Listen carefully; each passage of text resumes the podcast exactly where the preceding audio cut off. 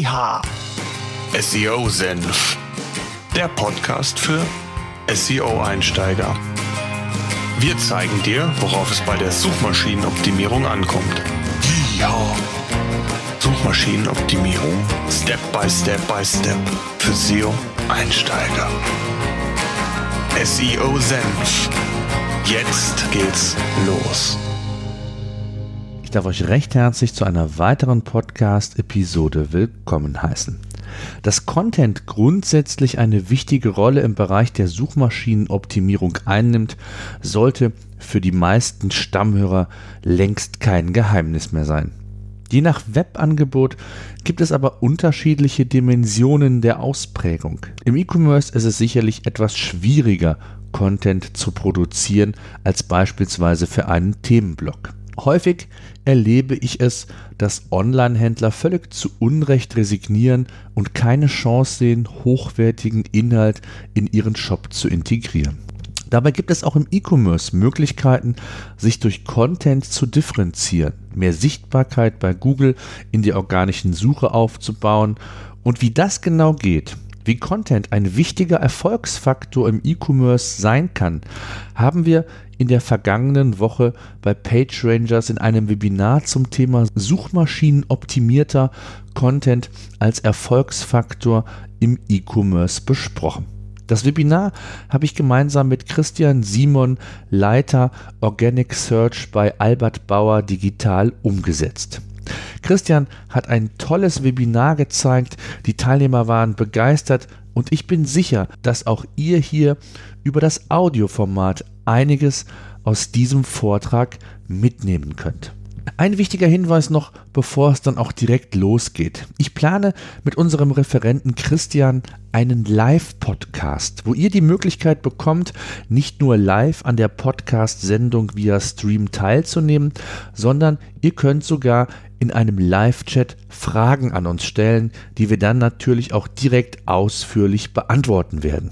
Eure Fragen, unsere Antworten zum Thema SEO oder Content. Ich würde mich freuen, wenn ihr dabei seid. Ich informiere euch in unserer SEO-Senf Facebook-Gruppe oder via E-Mail. Am besten tragt ihr euch gleich in den SEO-Senf Newsletter ein. Link und weitere Informationen gibt es wie immer in unseren Show Notes unter www.seosenf.de slash 056. So, nun wünsche ich euch aber viel Spaß, spannenden Input und maximale Inspiration. Bis dahin. Hallo allerseits. Ich äh, freue mich, dass wir so zahlreich noch erschienen sind, alle gemeinsam. Ähm, danke, Thomas, für die warmen Worte der Einleitung. Ich bin sehr gespannt, äh, ob ich heute ein bisschen ja, Denkmaterial noch mitgeben kann zum Abschluss der Woche zum Thema Content, suchmaschinenoptimierter Content. Zwei Themen, die mir äh, ja sehr am Herzen liegen und mich schon seit vielen Jahren auch begleiten. Vielleicht als Einstieg einmal einen kleinen Überblick über den Inhalt ähm, den ich versuchen will, euch so ein bisschen zu vermitteln heute.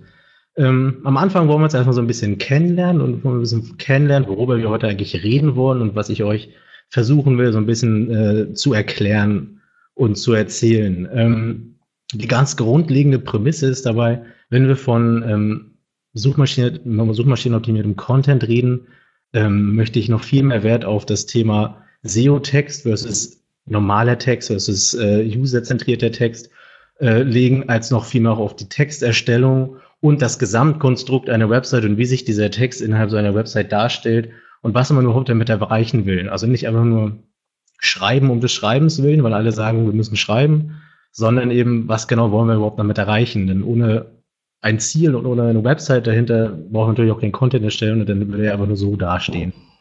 Dann gehen wir als nächstes danach in den Grundlagen so ein bisschen auf die Strategie und die Konzeption ein. Also bevor wir überhaupt bei der Texterstellung ankommen, rede ich mal so ein bisschen darüber, wo genau bauen wir diesen Text überhaupt ein, in welchem Kontext existiert dieser Text, wo wollen wir überhaupt mit der Seite hin, wo wir diesen Text aufbauen wollen. Und natürlich beginnt diese Präsentation schon mit dem Namen Suchmaschinen optimiert, also steckt da ja wahrscheinlich auch irgendwo SEO mit drinne. Ähm, gehe ich zum Schluss noch ein bisschen auf SEO-Content-Faktoren ein, die noch so ein bisschen außerhalb von ja, purer Texterstellung, wie man sie jetzt als ähm, ja, Word-Dokument quasi verstehen würde. Und ganz am Ende, damit es nicht nur Theorie bleibt oder zumindest auch Zeit, ich äh, rede nicht einfach nur so vor mich her, sondern das hat tatsächlich auch Hand und Fuß habe ich noch ein paar Fallbeispiele beigebracht, die dann auch mal zeigen sollen, ähm, das funktioniert auch, wovon ich erzähle. So, die erste Person in unserem Dreigespann, das ich gleich vorstelle, bin erstmal ich, Christian Simon, schon äh, zu Genüge vorgestellt. Ich arbeite bei der Albert Bauer Digital, ähm, leite dort gemeinsam mit meiner Frau ähm, den Bereich Organic Search und äh, Kreation. Ich bin hier seit fünf Jahren und mittlerweile haben wir ein Team von zwölf SEO-Experten und Redakteuren drin. Also man hört schon Redakteure auch im SEO-Team mit dabei. Ähm, Content ist bei uns ein wichtiges Thema, von dem wir immer wieder hören. Denn wenn wir Google mitgeben wollen, hey, auf dieser Seite geht es um Thema XY, müssen wir natürlich auch auf dieser Seite darüber schreiben.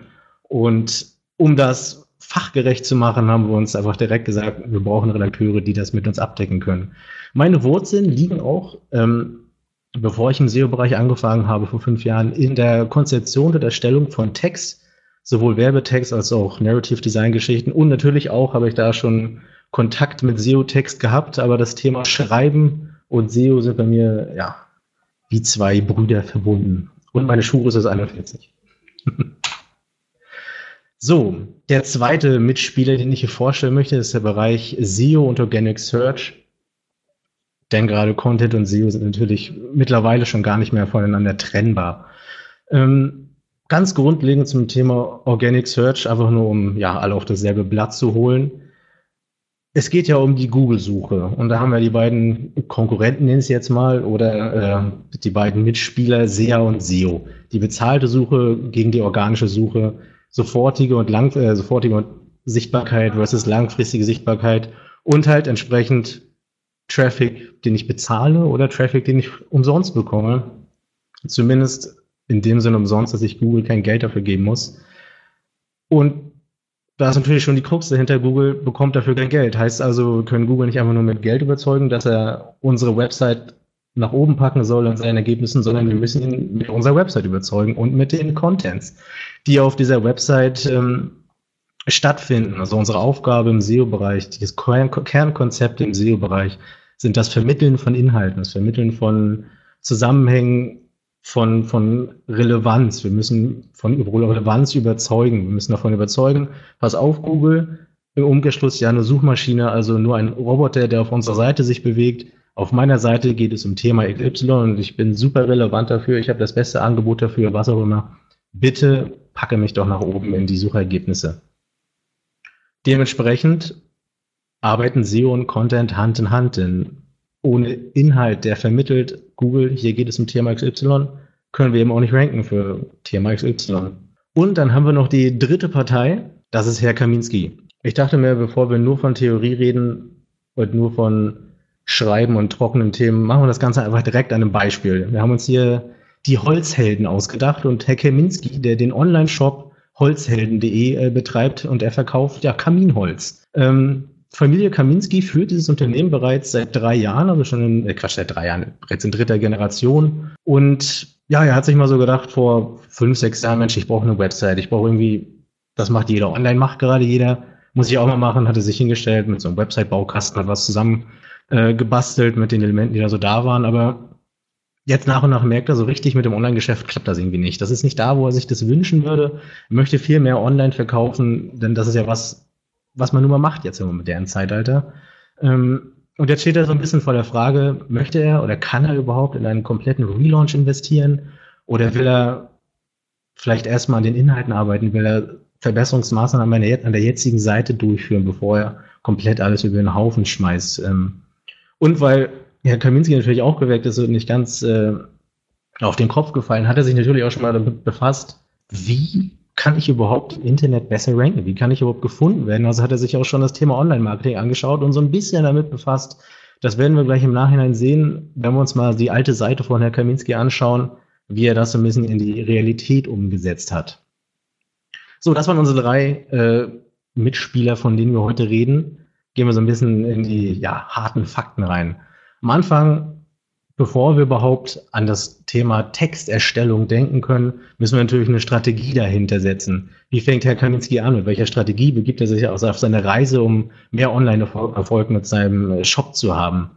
Und da steht natürlich ganz am Anfang, welches Ziel verfolgt unsere Website, welches Ziel verfolgt die Website von Herrn Kaminski? Das ist eine Frage, die man sich ganz am Anfang stellen muss, bevor man blind in die Gegend hineinschreiben, müssen wir uns natürlich fragen, was genau wollen wir überhaupt erreichen mit unserer, mit unserer Website? Wollen wir Markenpräsenz? Wollen, wollen wir für den Begriff Holzhelden bekannt sein? Wollen wir Rankings oder Sichtbarkeit? Wollen wir damit einhergehend mehr Traffic auf unserer Seite? Sicherlich wollen wir auch mehr Conversions, hat der Kaminski auch formuliert. Aber vielleicht ist das auch äh, unsere Website, vielleicht ist es auch eine Vertriebsplattform. Wenn der Kaminski jetzt seinen Bruder losschickt, um Neukunden zu gewinnen, vielleicht kann der sich auch die Website schnappen oder eine Landingpage der Website schnappen, die cool aufgebaut ist mit äh, interessanten Mehrwertinhalten, ähm, kann damit umhergehen und sagen, hey, guckt euch unsere Website an, hier kann ich euch alles zeigen, was wir zum Thema Holz, Kaminholz haben.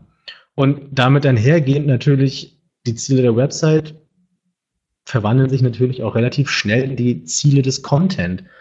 Wenn wir definiert haben, was unsere Website erreichen will, dann müssen wir natürlich äh, definieren, wie kann unser Content das erreichen und was für Aufgaben hat er überhaupt vor uns. Ähm, wollen wir aufklären und informieren? Wie erzeugen wir Relevanz? Machen wir das auf Kategorie der Produktseiten? Haben wir vielleicht sogar einen Ratgeber? Und natürlich im Endeffekt stehen immer die Conversions ganz oben, denn wir wollen ja auch damit Geld verdienen. Und genau das hat Kaminski für sich auch definiert. Er sagt, ich will mehr Holz verkaufen in meinem äh, Kaminholz-Online-Shop. Er will dafür bekannt sein, Leute sollen über ihn reden und vielleicht sogar ein bisschen, ja, Markenpräsenz, Brandingpräsenz im Internet haben. Und als allererster Schritt, nachdem er definiert hat, was er erreichen will, steht natürlich erstmal das große Buzzword Keyword. Jedes Ranking ist ja irgendwo an ein Keyword geknüpft. Wir geben einen Begriff bei Google ein, dafür tauchen alle möglichen Seiten auf und Herr Kaminski sagt sich, okay, mit was für Begriffen möchte ich denn überhaupt gefunden werden?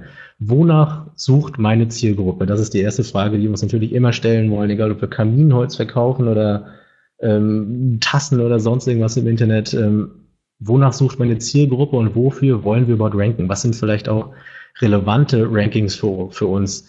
Auch ganz interessant, wenn Herr Kaminski anfängt, darüber zu philosophieren, was er optimieren will. Wofür ranken wir eigentlich bereits?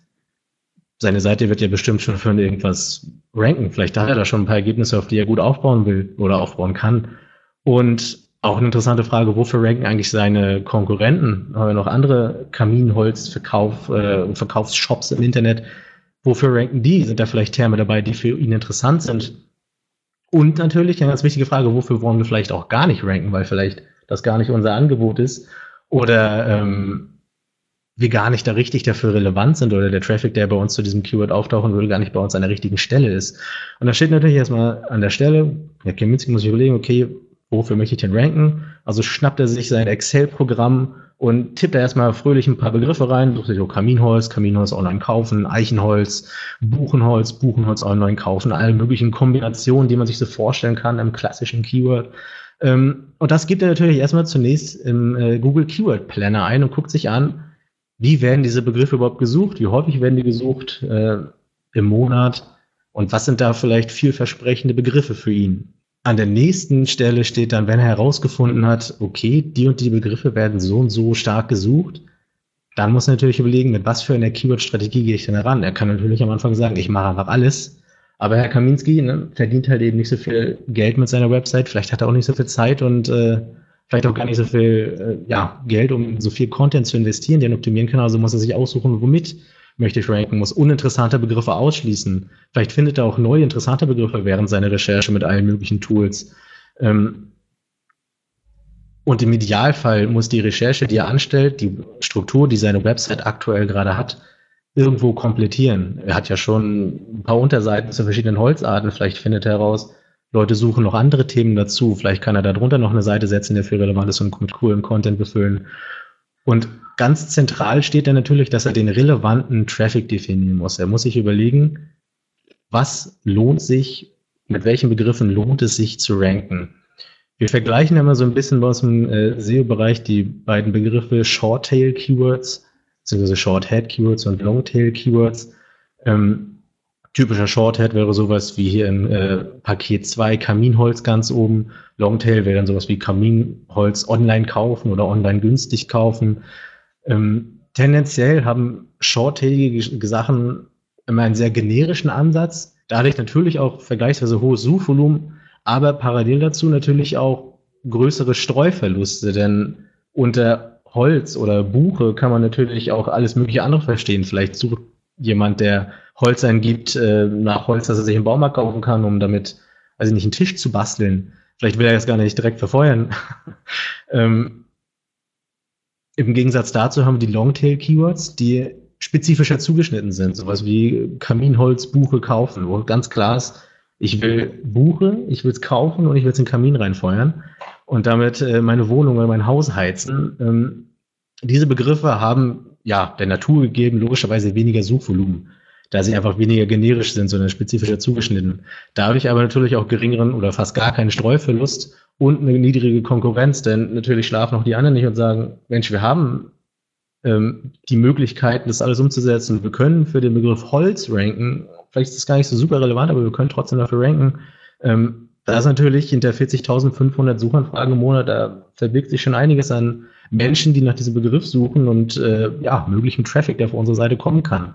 Aber wie gesagt, Herr Kaminski muss sich entscheiden, was genau ist eigentlich der relevante Traffic für mich? Was ist der Traffic, der wirklich bei mir an der richtigen Stelle ist, den ich mit den Fragen, die er so hat, auch wirklich, die ich die, diese Fragen, kann ich die beantworten? Sind, sind das diejenigen, die ich bei mir haben will? Nachdem er dann also alle Keywords ein bisschen zusammengetragen und gebündelt hat und ein paar Pakete zusammengeschnürt hat, äh, überlegen, muss er sich natürlich überlegen, welche davon nehme ich eigentlich? Was sind Begriffe, die ich haben will? Mit welchen Begriffen möchte ich ranken? Ähm, und da spielen fast zwei parallele Faktoren, die sehr parallel zu, zum Thema äh, Shorthead und Longtail laufen, Suchvolumen versus Relevanz.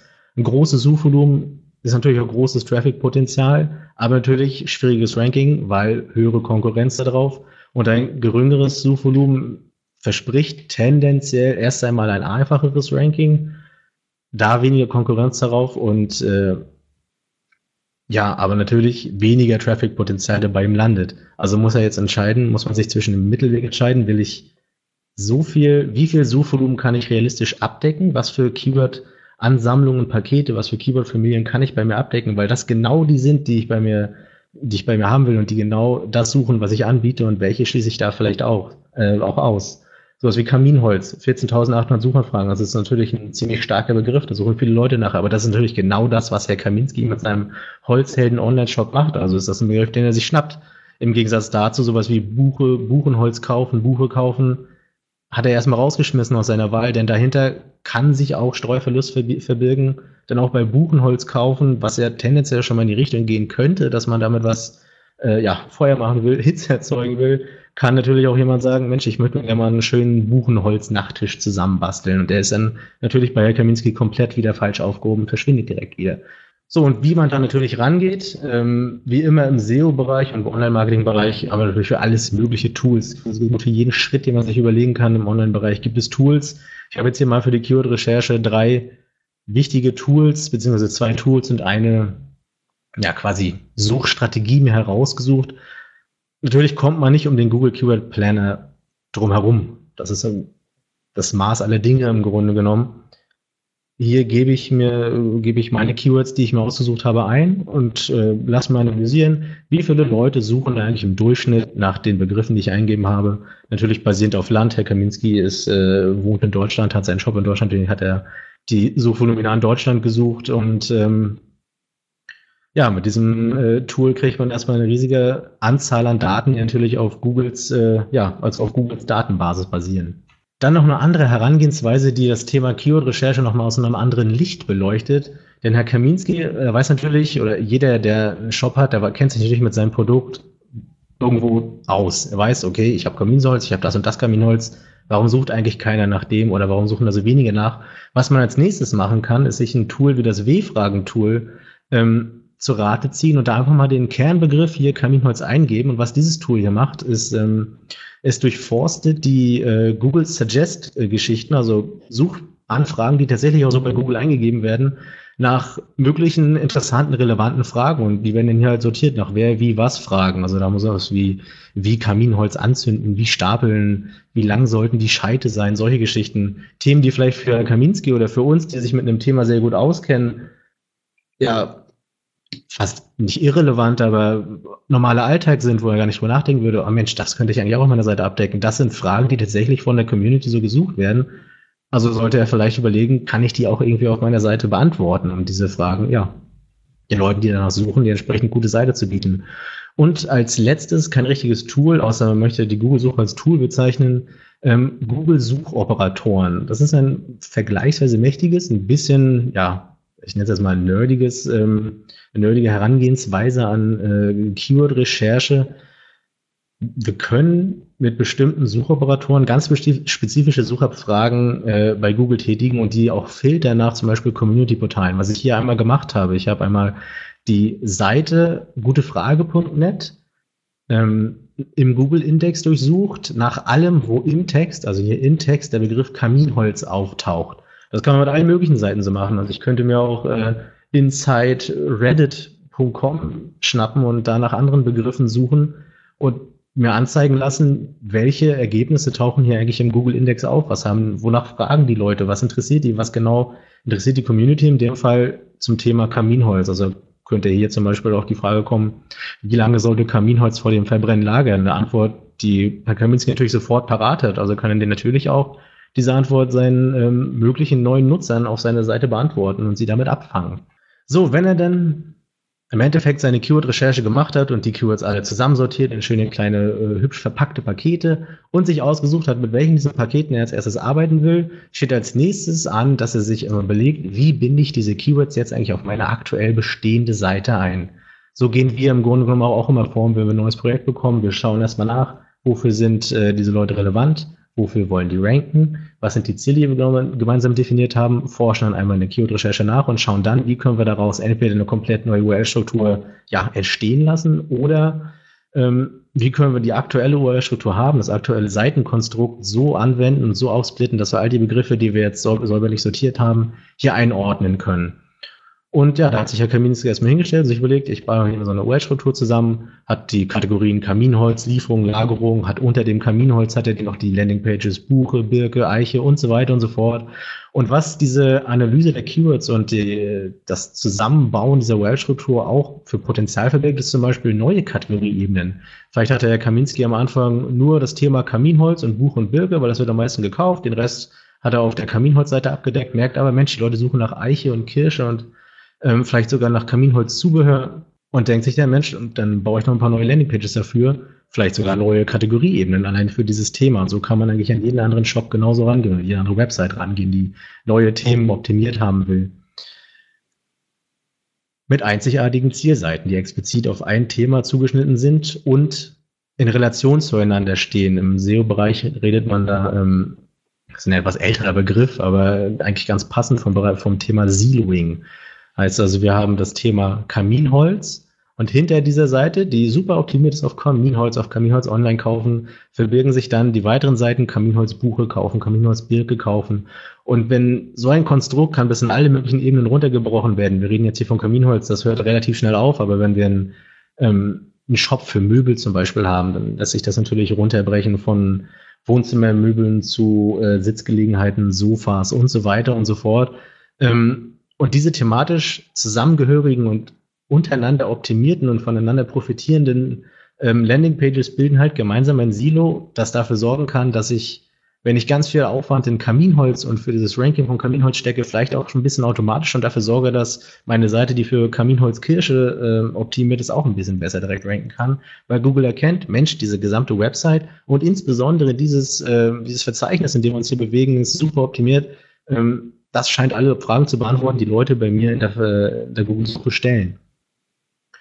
So, das hat Herr Kaminski jetzt also durchgeführt. Im nächsten Schritt ähm, müssen wir uns überlegen, was ist eigentlich ja der Fahrplan? Wie können wir die Überlegung, die wir jetzt haben, das Ziel, das wir definiert haben, Herr Kaminski möchte mehr Holz verkaufen, und äh, die Keywords, die, die wir definiert haben, ähm, wie können wir die eigentlich in unsere Seite integrieren und wie können wir eine Website bauen, ähm, die möglichst gut den User abholt. Das erste Thema, was wir da haben, und da möchte ich direkt auf meinen, ja, wertgeschätzten Kollegen Karl Kratz aus dem ja, Online-Marketing-Bereich verweisen, der das alles noch viel besser wahrscheinlich erklären könnte als ich. Das Thema Realität des Besuchers. An welcher Stelle fangen wir den Besucher auf? Wann kommt jemand auf unsere Seite und welcher Situation befindet er sich gerade? Und wie können wir unsere Seite mit unseren Inhalten, mit unseren Content so ausrichten, dass wir die Suchanfrage und vor allem die Emotionen des Users abgreifen. in welcher Situation ist also der User? Wonach sucht er gerade? In welchem Punkt in seiner Suche ist er vielleicht? Ist er ganz am Anfang und weiß, okay, mir ist kalt, was mache ich dagegen? Oder weiß er, Mensch, Buchenholz, das riecht so toll, wenn ich das verbrenne äh, in meinem Ofen. Das möchte ich jetzt finden. Wo finde ich das? An welcher Stelle befinden wir uns da und wo fangen wir ihn ab? Und dann ist natürlich die Seite, wenn, äh, die Frage, wenn er auf unsere Seite gekommen ist, wie appellieren wir an seine Sinne und vor allen Dingen auch an seine Emotionen? Wir müssen nicht nur eine Seite bauen oder wir sollten keine Seite bauen, die einfach nur sagt, Achtung, hier gibt's Kaminholz, äh, 50 Kilogramm, ähm, schön verpackt und das brennt auch ordentlich, sondern wir brauchen vielleicht eine Seite, die eher sagt, dieses Holz, das riecht so toll oder damit wird's wohlig warm abends, weil das eher an die Emotionen der Leute anspricht. Das ist im Grunde genommen ja das gleiche Prinzip, wie wir ähm, bei Edeka sehen. So, da kommen wir rein und da ist das Gemüse und das ist wunderbar angestrahlt und das tropft aus allen, äh, aus allen Enden, weil es noch so nass und frisch ist. Und da greifen wir doch viel eher rein, als wenn das einfach nur in so einem Karton rumliegen würde. Ähm, und im Grunde genommen müssen wir das Gleiche mit unserer Website erreichen. Und da stellt sich natürlich auch die Frage, wir haben ja verschiedene Seitentypen auf unserer Website. Wir haben eine Startseite, wir haben Kategorieseiten, wir haben Produktseiten, vielleicht haben wir sogar Ratgeberseiten. Welche Anforderungen stellen sich denn eigentlich an diese Seiten? Denn das sind ja die, in auf der der Nutzer, der nach einer gewissen Suchanfrage gesucht hat, auch im Endeffekt landen soll. Und damit einhergehen stellt sich dann die Frage, was für Anforderungen werden eigentlich gestellt an moderne Website-Inhalte? Was können wir heute auf einer Website abbilden? Was sollten wir heute auf einer Website abbilden, als es vielleicht noch, keine Ahnung, anders vor zehn Jahren war? Ähm, eine Website ist ja heute nicht mehr nur Online-Präsenz, weil irgendwie macht man das so, alle haben jetzt gerade Websites, sondern eine Website ist Nutzererfahrung. Gerade wenn es um einen Shop geht, müssen wir den Nutzer natürlich so gekonnt und geschickt und emotional durch unsere Seite leiten, dass er am Ende gar nicht anders kann, als bei uns Kaminholz kaufen oder was auch immer die verkaufen. Ähm, heißt also, wir müssen informieren und müssen erklären, was ist unser Produkt, warum ist unser Produkt so toll. Wir müssen erklären, was ist der Mehrwert unseres Produktes überhaupt im Vergleich zu anderen. Wir müssen also auch bis zu einem gewissen Grad in unserer Website Werbung machen natürlich. Wir müssen im Endeffekt, wenn wir ihm schon erklärt haben, wir sind sehr gut aufgrund dessen und dessen und dessen müssen wir natürlich auch überzeugen, dass wir noch viel besser sind als die anderen und wir müssen ihm verständlich machen, warum wir besser sind als die anderen. Und dann natürlich wieder zurück zum Ausgangsthema Suchmaschinen, optimierter Content. Dann reden wir natürlich auch von der Optimierung unseres Contents und wieder von Buzzword äh, Relevanz bei Google. Denn wie gesagt, in erster Linie bauen wir natürlich eine Website für den User, der sich durch unsere Seite bewegen soll und sich sagt, Mensch, ich kann gar nicht mehr erwarten, dieses Brennholz endlich bei mir im Kamin zu haben, sondern wir müssen natürlich auch Google, der keinen Kamin zu Hause hat, sondern einfach nur irgendwo auf einem Server als äh, Daten- und Algorithmus-Datei äh, rumliegt, ähm, den müssen wir natürlich auch davon überzeugen, pass auf, wir sind nicht nur super ansprechend emotional für unsere Nutzer, sondern wir sind auch für dich super toll, denn wir haben alle Infos, die man sich so vorstellen kann, kann zu Kaminholz, alle Fragen, die man sich nur vorstellen kann, decken wir hier ab. Google schiebt uns auch nach oben, damit die Leute auch endlich den besten kommen kann, nämlich uns, bei Herr Kaminski in diesem Fall. So, und wenn wir uns jetzt also überlegt haben, wie gestalten wir die Realität des Nutzers, wie müssen wir unsere Seite aufbauen, wird natürlich auch klar, dass die Konzeption unserer Websites und die, ja, quasi die Wireframes, die wir bauen und die Landingpages, die wir haben, die Realität des Nutzers steuern. Wir sollten darauf achten, dass äh, unser Content organisch auf der Seite verteilt ist, dass wir nicht einfach nur oben zwei Sätze haben und dann unten einen Haufen Text darunter geschoben, weil man das so macht. Wir brauchen Headlines, die den Nutzer abholen, die am Anfang schon sagen, Mensch, hier bist du richtig. Wir brauchen Design, Content und SEO, die im Zusammenspiel arbeiten. Ähm, gerade das Thema Design und SEO sind ja zwei Dinge, die gerade ja auf alten Seiten ähm, oder in der Vergangenheit häufiger hieß es einfach immer, ja, wir haben jetzt hier schon mal was designt und es soll großflächige Bilder und es soll hübsch aussehen. Text passt jetzt hier gerade nicht so rein. Dankbarerweise ist das eben nicht mehr so. Man kann das cool miteinander verbinden. Und gerade das Inhalte sichtbar machen für die Nutzer und äh, die gesamte Seite als relevanten Content betrachten, ist auch das, was im Endeffekt bei Google funktioniert. Wenn wir jetzt also Herr Kaminski haben, der sich seinen Wireframe zusammengebastelt hat, der seine Texte schon so ein bisschen angeht, dann hat er natürlich in der Hand mit, wie er vorgeht, ob er mit seiner Seite es schafft, dass jemand, dass jemandem kalt ist, dass er sieht, ah Mensch, hier gibt's das Holz, super, habe ich, und das Feuer bei sich im Ofen anmachen kann. Oder dass der kalt ist und merkt, hm, keine Ahnung, dieses Thema Holz scheint super kompliziert sein. Ich habe keine Ahnung. Und das Einzige, was im Endeffekt qualmt, ist, ja, der Kopf des Nutzers, der nicht gefunden hat, wonach er gesucht hat. Und ganz kurz angerissen, natürlich auch das Thema Conversion-Optimierung. Ähm, wir bauen natürlich Inhalte so, dass jemand auf unsere Seite draufkommen kann, das gut sie verstehen kann. Aber wenn er dann erstmal da ist, muss er natürlich auch konvertieren, weil ansonsten ist das natürlich nur sinnloser Traffic, der auf unserer Seite landet. Das sind eben auch Dinge, die in der Konzeption von neuen Landingpages von einer Website mit bedacht werden sollte, von der Verteilung des Contents unserer neuen Website.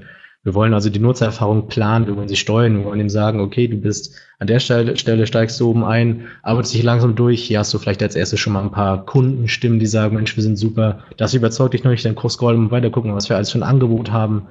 Ähm, natürlich müssen wir uns als Experte etablieren, denn Leute kaufen natürlich viel lieber von Leuten, wo sie das Gefühl haben, Mensch, die haben super Ahnung davon, wenn mir da was passiert oder mir irgendwas kaputt geht, dann ähm, kann ich mich an die wenden und die können alle möglichen Fragen zu beantworten. Bei Kaminholz geht vielleicht selten was kaputt.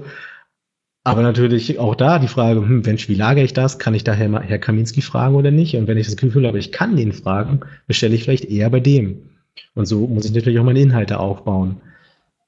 Und natürlich äh, das altbekannte Prinzip Call to Actions ähm, sollten immer dabei sein. Roter Button mit bestelle ich, grüner Button mit das will ich. Das ist natürlich eine Frage von AB-Testing und solchen Themen. Aber natürlich sollten wir dem Nutzer auch ermöglichen zu konvertieren, indem wir entsprechend Buttons haben, die ihn dazu auffordern oder ihn halt überhaupt dazu be befähigen. So, und dann wollte ich mal, um das Ganze wieder ein bisschen mehr in die Realität, na, nicht in die Realität, aber zumindest äh, plastischer zu machen, wollen wir einmal darstellen, was hat der Kaminski eigentlich jetzt für eine Website? Wie sieht die Startseite von holzhelden.de eigentlich aus? Und da äh, steigen wir direkt ein. Als erstes, weil man das so macht, haben wir erstmal ein schönes, großes Bild, das äh, ordentlich saftiges Holz obendrauf, das äh, wird äh, wunderbar grafisch dargestellt. Ähm, wir haben eine, eine Headline, die uns natürlich erstmal begrüßt auf der Seite, denn das macht man ja eigentlich so mit Gästen. Wir haben die Navigation, die erstmal funktioniert. Wir haben hier geht zur Startseite. Wir haben über uns, denn jeder will natürlich über unser Unternehmen was wissen. Dann haben wir unsere Produkte und Dienstleistungen. Das funktioniert soweit. Dann scrollt man sich ein bisschen weiter nach unten. Und dann haben wir natürlich die Frage, okay, was will der jetzt eigentlich hier auf der Startseite? Die ist ja eigentlich eher so ein bisschen, ja, Platzhalter. Ähm, lenken wir doch einmal direkt weiter auf unsere Unterseite, haben wir nochmal die über uns Seite verlinkt. Hier haben wir alle Produkte, schön Holz im 50 und 100 Kilo Beutel, vielleicht auch auf der 500 Kilogramm Palette, wenn man super viel Platz hat und natürlich Dienstleistungen, dass das schnell geliefert wird. Und ja, wir müssen natürlich auch zeigen, was wir können. Also sagen wir schön nochmal einen Text, ein bisschen Unternehmenstext, der Leute schon mal zeigt, wir kennen uns damit aus. Wir wissen schon, wie wir das machen. Wir machen das schon super lange. Ähm, liest das mal durch. Und als nächstes folgt dann so ein kleiner, ja, Produkte-Slider. Hier kann man sich schon mal angucken. Wir haben das äh, Eichenholz, wir haben Kirschholz, wir haben alles dabei. Klickt euch einfach mal so ein bisschen durch. Und wenn man dann noch ein Stück weiter runter scrollt, haben wir natürlich noch so ein paar weitere Gedanken, vielleicht ein paar News-Bereiche, irgendwas, was Herr Kaminski ja vielleicht auch an, am Herzen liegt. Wir haben ja die Aktion gegen Holzerschennung. Da möchte der, dass, er, dass man darauf unterschreibt, weil das ist ja wichtig. Und ganz unten, denn wie gesagt, habe ich ja oben schon mal äh, gesagt, Herr Kaminski hat sich natürlich auch mit dem Thema Online-Marketing und SEO befasst. Ähm, haben natürlich schön den SEO-Text unten mit einer schönen SEO-Headline. Kaminholz günstig online kaufen im Text äh, noch ordentlich ein bisschen reingefeuert, Kaminholz günstig online kaufen, schön gefettet, dass Google auch ja mitbekommt, Mensch, hier, wir sind optimiert auf ein Thema. Das ist die jetzige Seite von Herr Kaminski. Wir haben also oben eine, ja, sage ich mal, funktionale Navigation. Wir haben ein großes Bühnenbild äh, im Above the Fold, also Above the Fold, der Bereich, den man als erstes auf einer Website sieht, ohne scrollen zu müssen. Und dann haben wir direkt die Weiterleitung auf die Unterseiten. Wir haben Unternehmenstext, der vielleicht nicht unbedingt so einen roten Faden abdeckt, aber es ist zumindest Text drauf. Wir haben die Produkte, dann haben wir vielleicht auch ein bisschen fehlenden Themenfokus, wenn man sich die jetzige Seite anschaut.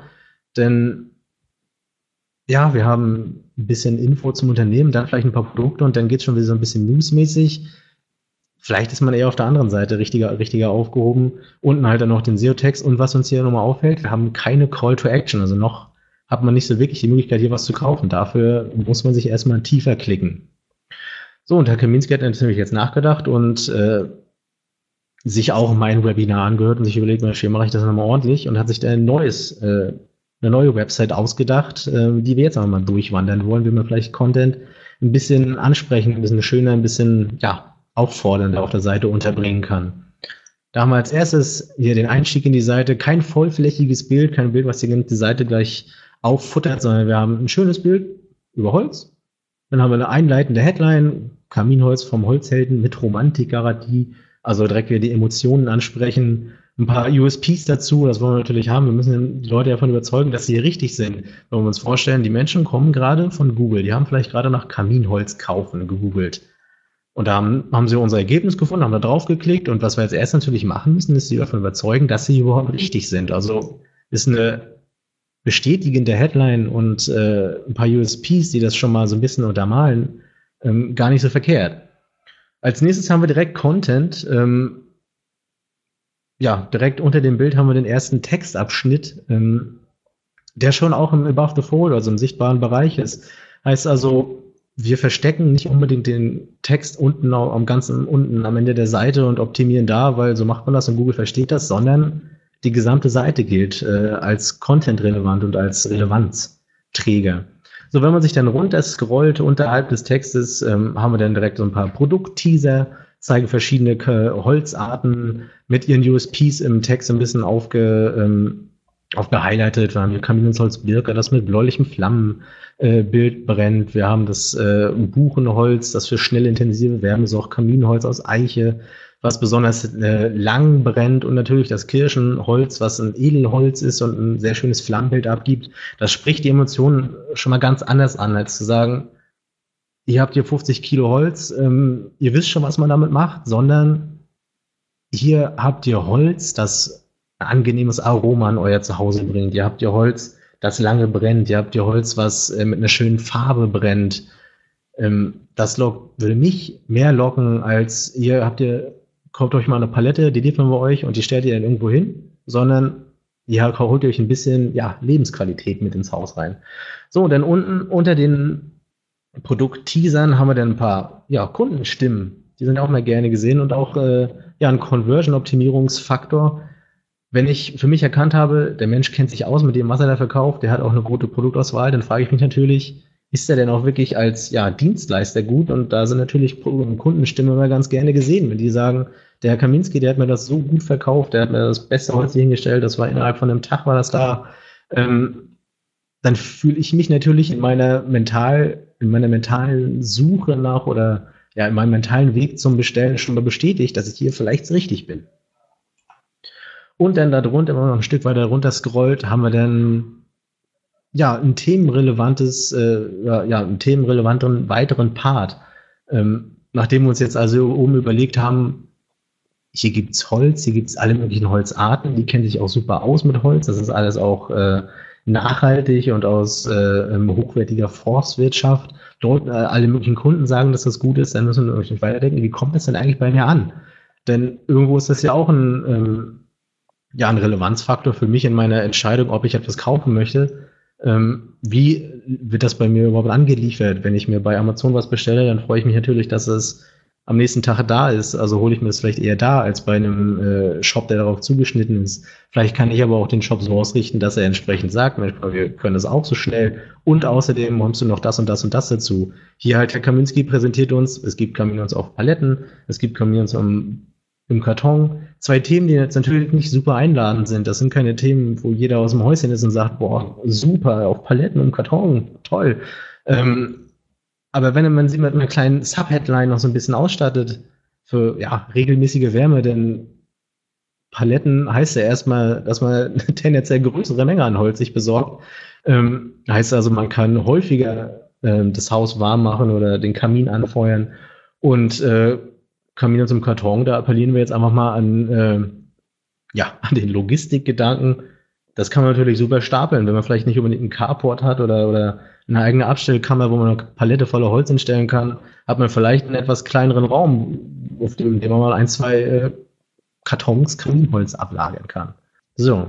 Und dann hier einmal die Zusammenfassung der neuen Seite. Wir haben also oben eine verständlichere Navigation während wir ja auf der anderen, auf der alten Seite für Herr Kaminski sowas wie über uns hatten und äh, Produkte, haben wir uns hier überlegt, das können wir doch auch noch ein bisschen ansprechender machen. Wir haben jetzt hier Kaminholz, Lieferung und Lagerung. Das ist sehr selbsterklärend. Unter Kaminholz weil sofort jeder alles klar, hier findet das Kaminholz statt. Das ist, da steht nicht Produkte, ein sehr kaltes Wort und ja im Grunde auch kein besonders spezifisches Wort, wenn auch verständlich. Ähm, sagt ja Kaminholz schon viel eher, ah Mensch, hier, die haben das Kaminholz, genau das wollte ich haben. Außerdem, was hier auch ähm, rausgeflogen ist, ist äh, der Bereich über uns, den wir auf der alten Seite haben. Das ist ja ein ja, das taucht eigentlich auf so gut wie jeder älteren Seite auf und auch auf neueren Seiten, dass im, im Navigationsbereich das Thema über uns steht oder Unternehmen oder, oder Historie, solche Geschichten, sehr unternehmensspezifisch sind. Tendenziell ist das natürlich nicht so unfassbar interessanter Nutzerinhalt. Zumindest nicht für jeden Nutzer und Leute, die sich sagen, Mensch, ich will jetzt noch was über das Unternehmen erfahren, die suchen vielleicht auch eher auf der Seite danach und das ist dann hier zum Beispiel, äh, wenn man ganz unten links guckt, äh, einfach mal im Footer verankert. Wir haben also eine Unternehmensseite, wir können uns immer noch präsentieren mit unserer Kaminholzseite, aber nicht mehr ganz so super präsent, sondern wir rücken in den Vordergrund. Achtung, hier gibt's Kaminholz. Ähm, weitere Dinge, die hier ein bisschen anders sind und ein bisschen mehr auf Content-Optimierung und auf Konzeptoptimierung ausgerichtet sind. Wir haben halt oben eine Eins, wir haben eine, die USPs und das Bild im Above the Fold. Wir haben schon ersten Content in Above the Fold, der schon dadurch, dass er ja leicht angerissen ist, ähm, direkt dazu aufruft, hm, da scheint wohl noch mehr Text zu sein, das scroll ich mal weiter. Ähm, wir haben Inhalte, die strukturiert durch die Seite durchführen mit einem Headline-Konstrukt, das sich nachverfolgen lässt, was einem gewissen roten Faden folgt.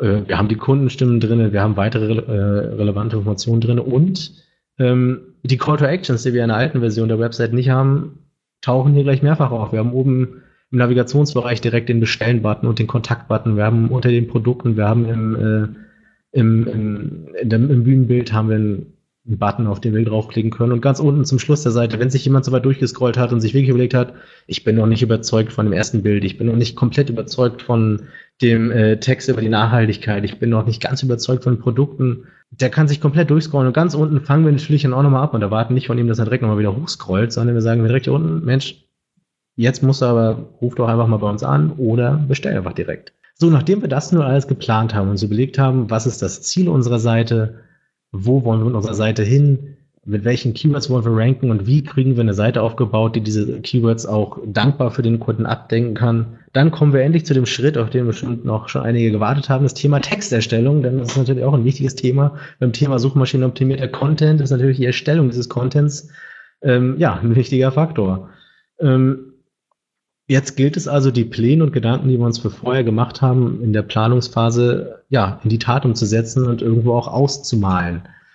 So, und die erste Frage, die sich da natürlich auch wieder stellt, wir haben verschiedene Seitentypen und diese verschiedenen Seitentypen stellen natürlich auch unterschiedliche Anforderungen, Anforderungen an den Content. Und wieder zurück zum Thema ähm, Conversion-Optimierung und die Nutzerreise und die Nutzererfahrung gehen. Jemand, der auf der Startseite einsteigt, ist wahrscheinlich eher mit einem allgemeineren Keyword auf, äh, bei uns angekommen. Heißt also, wir müssen die Aufmerksamkeit, die er für unser Thema vielleicht schon hat und das Interesse, das er sich vielleicht dadurch entwickelt, ein bisschen leiten dahin, dass er bei uns da landet, wo wir mehr dazu sagen können, was wir überhaupt hier alles für Produkte auf unserer Seite haben. Die Startseite gilt also vornehmlich als, ja, Kompetenzfaktor, wo wir ganz viel Platz haben zu sagen, ähm, Mensch, die, wir kennen uns aus mit dem Thema, du suchst Kaminholz, wir haben alles, was du dir an Kaminholz vorstellen kannst, klick doch einfach hier mal ein bisschen weiter. Und eben dieses Weiterklicken ist halt die Verteilerfunktion, die diese Startseite häufig abdecken kann. Dann haben wir als nächstes ähm, Kategorieseiten. Die wird natürlich schon konkreter. Die haben wir ganz klar ähm, die Kaminholz-Übersichtsseite, wo wir vielleicht sämtliche Arten von Kaminholz auflisten. Heißt also, derjenige, der sich auf dieser Seite befindet oder der vielleicht in dieser Seite einsteigt über seine Google-Suche, der signalisiert ja schon viel deutlicher sein Interesse daran, Kaminholz zu kaufen, außer, keine Ahnung, er will einen Vortrag oder ein Webinar über Kaminholz halten. ähm, er hat also dieses Interesse und das müssen wir auf so einer Kategorieseite eben bedienen und entsprechend in Verlangen umwandeln, dass er sich sagt, so, ich weiß, dass ich Kaminholz haben will und ich weiß jetzt, dass ich dieses Kaminholz haben will, weil das einfach das Beste ist oder das günstigste oder das am schnellsten hier ist, was auch immer. Ähm, heißt also, so eine Aufgabe einer Kategorieseite ist auch dann irgendwo die Produktauswahl, die da ja präsentiert wird, zu erklären und verständlich zu machen. Der, der User weiß, okay, ich will Kaminholz, wir müssen ihm erklären, warum unser Kaminholz so super toll ist und warum er am besten bei uns kauft. Und als letzten Teil haben wir natürlich dann noch die Produktseiten, die im äh, E-Commerce vergleichsweise wichtig sind, denn äh, da findet ja tendenziell die Bestellung äh, statt. Die Hauptaufgabe der Produktseite ist logischerweise das Verlangen, was wir jetzt erzeugt haben im, im User, das Verlangen, dass er bei uns kaufen will, in eine tatsächliche Conversion umzuwandeln. Etwas, was ja in, in Analytics aufläuft, etwas, was dann irgendwann ja auch auf dem äh, im Portemonnaie aufläuft bei Herr Kaminski. Ähm, das ist natürlich die Aufgabe der Produktseite, dass wir das Produkt entsprechend auch verkaufen. Heißt also, die Aufgabe des Textes und des Contents, der auf dieser Seite stattfindet, ist, ähm, ja, die Einzigartigkeit und den Mehrwert dieses Produktes zu erklären. Wir haben jetzt ja so Kaminholz Birke und wir haben Kaminholz Eiche und für den Laien, also für jemanden wie mich, der keinen äh, Kamin hat, denke ich mir ja, keine Ahnung, das wird warm und es brennt, super, gib mir irgendeins davon. Und gerade dieser Zweifel, dass ich gar nicht genau weiß, was genau will ich überhaupt, ich habe keine Ahnung davon, ähm, ist natürlich eine Schwachstelle, an der jemand sagen kann, wenn wir den mit äh, 20 verschiedenen äh, Holzarten hier bombardieren und vielleicht noch in Paketen, wo ich mir verschiedene Holzarten zusammensortieren kann, dann bin ich vielleicht auch irgendwann wieder raus und denke mir, keine Ahnung, könnt ihr mir drei geben und ich suche mir da eins aus. Ähm, und dafür ist dann halt die Produktseite da, zu zeigen, okay, das hier ist genau das, was du brauchst, das ist das Richtige hier. So, und dann kommen wir so langsam auch endlich mal zu dem tatsächlichen Schreiben, obwohl, wie ich ja am Anfang direkt formuliere, das äh, tatsächliche Schreiben ist tendenziell in zumindest meinem Vorgehen, wie ich an das Thema Texterstellung und Textkonzeption rangehe, der vorletzte Teil in der tatsächlichen, ja, im tatsächlichen ähm, Erstellen eines Textes das wirkliche Schreiben eher der vorletzte Teil. Ähm, zunächst geht es bei mir immer an die Recherche. Das ist ein riesiger Faktor. Dann die Planung, worüber wir hier reden wollen. Wenn wir wissen, wir haben ein gewisses Konzept auf unserer Seite und wir haben ein Ziel für unsere Seite, dann müssen wir uns natürlich überlegen, wie planen wir unseren Text, dass wir all die kleinen Blöcke, die wir vielleicht in einem Wireframe Pro geplant haben, wie, was wollen wir diesen Blöcken überhaupt sagen und wie können wir unseren Text so planen, dass er erstens weiterhin im roten Faden folgt, was super wichtig ist für eine, für eine, ja, für eine Online-Seite. Ähm, denn online will natürlich tendenziell erstmal, wird weniger gelesen, da wollen die Leute weniger lesen, sondern schnell Informationen haben.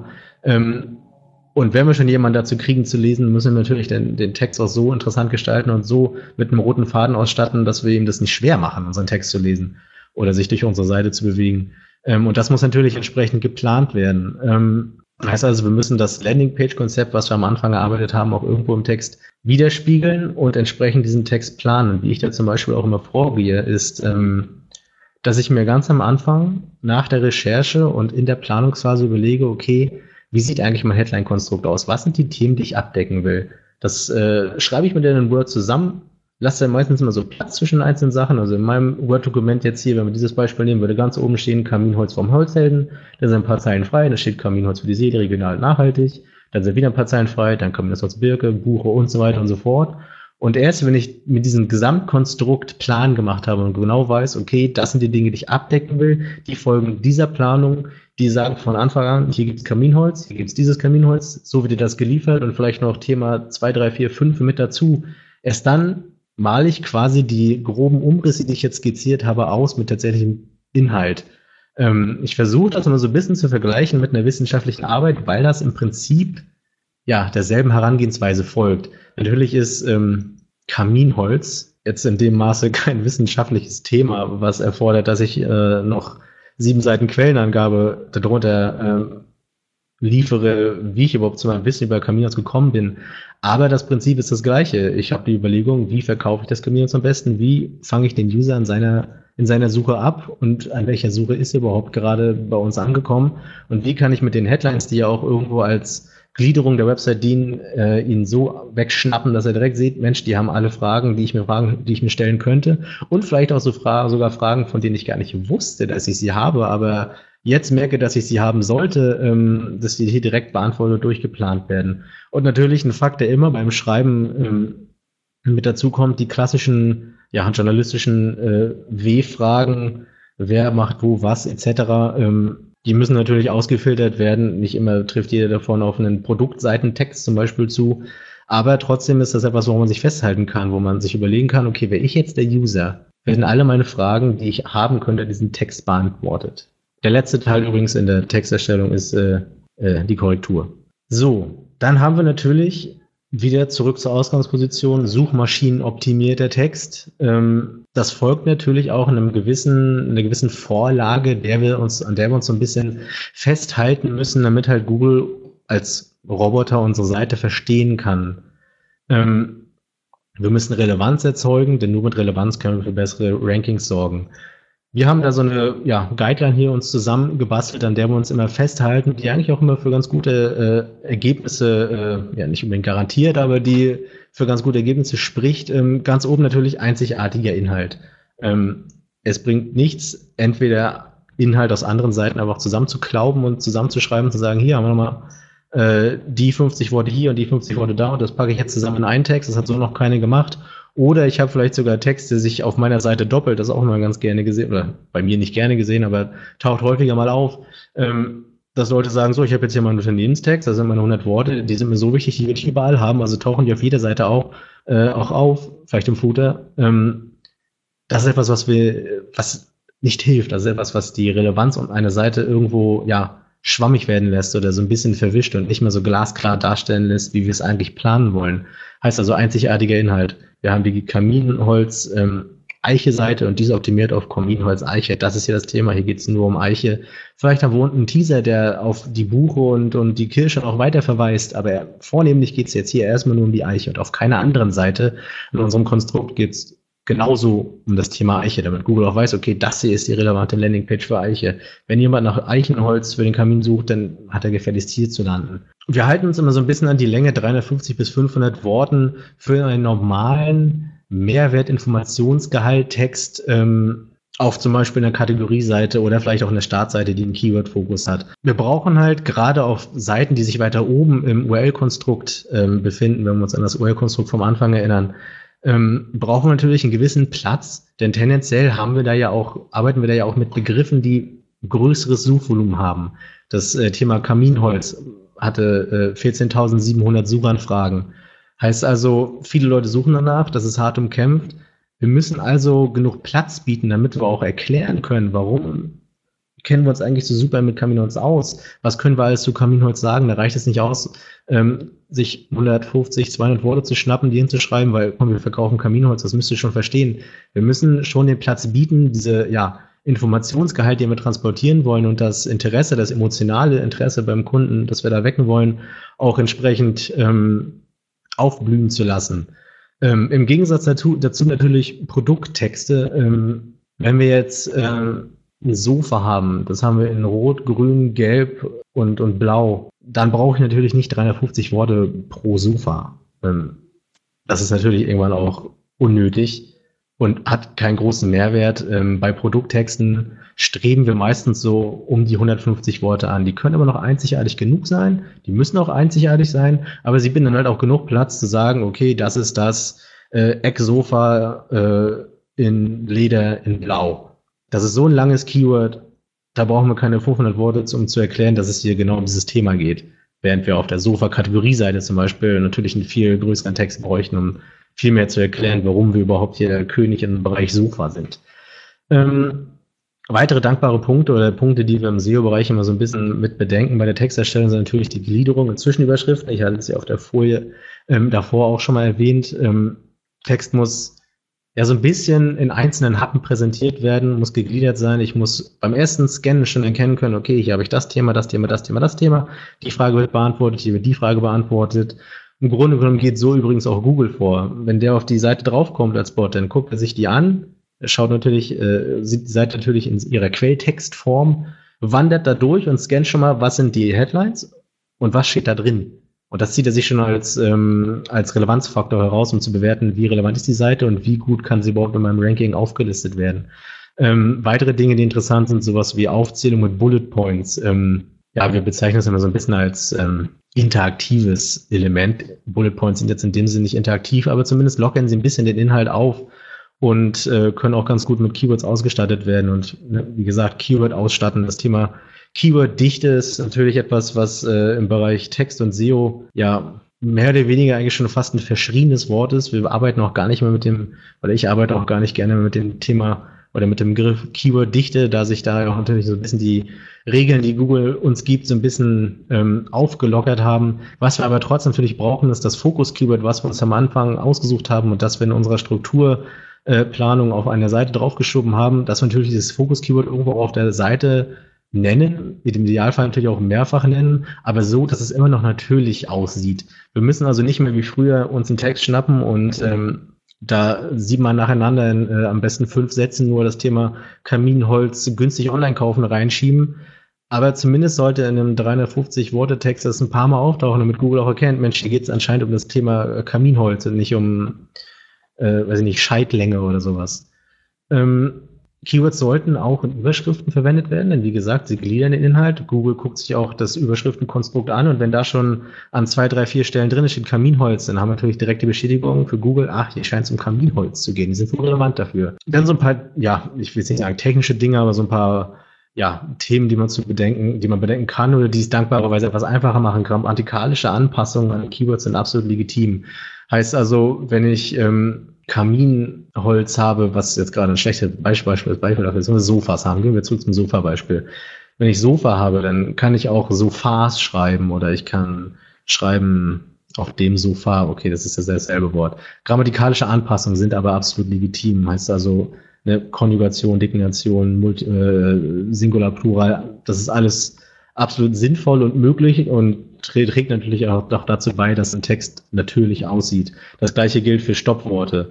Wenn ich das äh, Fokus-Keyword aus meiner äh, Keyword-Recherche habe, Kaminholz Hamburg zum Beispiel, dann kann ich in meinem Text auch schreiben Kaminholz in Hamburg oder Kaminholz aus Hamburg. Das versteht Google natürlich weiterhin. Und ein weiterer interessanter Faktor bei der Optimierung oder auch ein wichtiger Faktor bei der Optimierung des Textes sind die sogenannten Proof Keywords, auf die wir hier in der nächsten Folie eingehen wollen. Proof Keywords sind Begriffe, die irgendwo natürlich im Kontext eines äh, Hauptkeywords auftauchen, die sich irgendwo mit dem Thema eines Hauptkeywords ebenfalls befassen und dadurch logischerweise die Relevanz einer Seite steigern und somit ein breiteres und äh, trotzdem relevantes Inhaltsspektrum abbi äh, abbilden. Wenn wir jetzt hier das Beispiel Keyword Kaminholz nehmen, wenn ich über einen Text habe, der ähm, einen Text habe, der Kaminholz als Fokus-Keyword hat und als Hauptthema hat, dann wird da bestimmt das äh, der Begriff Buch drin auftauchen oder Brennholz oder Scheitlänge. Wenn ich einen Text habe, der ähm, über Kinofilme geht, dann werde ich da de, den Begriff Schauspieler haben, Regisseur und so weiter und so fort. Und all diese Begriffe sind äh, ja die Proof Keywords, die sozusagen äh, thematisch bestätigenden Keywords, die Google noch mehr mitteilen. Achtung, die kennt sich aus mit Kaminholz. In der Regel schreiben andere Leute, wenn sie über das Thema Kaminholz schreiben, auch noch über die und die und die Themen. Die sind ja auch abgedeckt klasse, die, die äh, scheinen auch relevant dafür zu sein.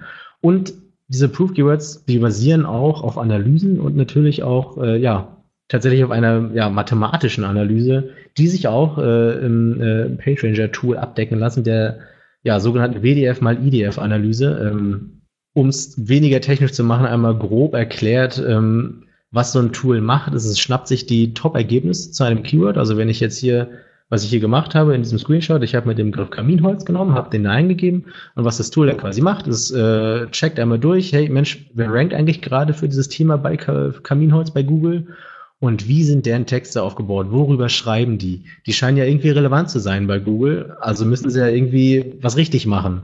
Und was dieses Tool dann macht, ist, es guckt sich diese Texte an, fummelt sich einmal raus, Mensch, was schreiben die, was für Begriffe nehmen die auf und errechnet dann daraus so einen Graphen wie hier, der von links nach rechts äh, thematisch absteigend relevant aufsortiert, welche Begriffe häufig vorkommen, also anscheinend relevant sind für unser Hauptthema und die wir dann auch, wenn wir unseren Text schreiben, mit bedenken sollten. Heißt also, wir wollen nicht nur das Fokus-Keyword Kaminholz äh, einbauen, sondern wir sollten auch überlegen, das Thema Buche einzubauen, äh, einzubauen, das Thema gespalten, das Thema Brennholz und so weiter und so fort.